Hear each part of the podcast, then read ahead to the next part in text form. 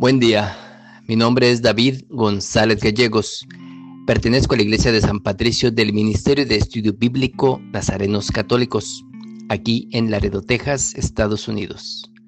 Salmo de hoy, jueves, junio 22 de 2023. Es el Salmo 110.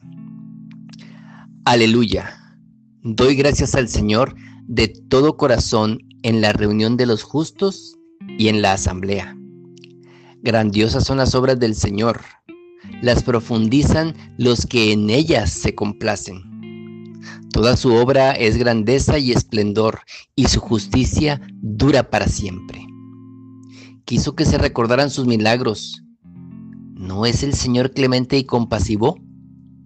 Dio el alimento a aquellos que le temen. Se acuerda para siempre de su alianza.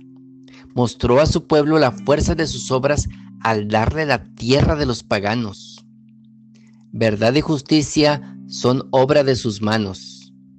Todos sus decretos son seguros, apoyados en una base inamovible, portadores de verdad y rectitud. Envió a su pueblo a la liberación. Fijó con él una alianza para siempre. Santo y temible es su nombre. El principio del saber es temer al Señor.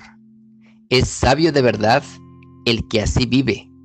Su alabanza perdura para siempre. El Salmo 110 es una canción de alabanza a Dios, destacando su grandeza y poder, así como sus maravillosas obras para su gente.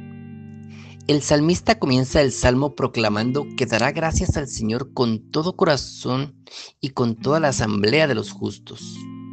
Luego enumera algunas de las grandes obras que Dios ha hecho por su pueblo. Unos versos relacionados es el Salmo 92, 4. Para ti, Señor, te regocijaste por tu hecho, me regocijaré en las obras de tus manos. Salmo 103, 2. Bendice, oh alma, al Señor y no olvides ninguno de sus beneficios. Salmo 145, 4.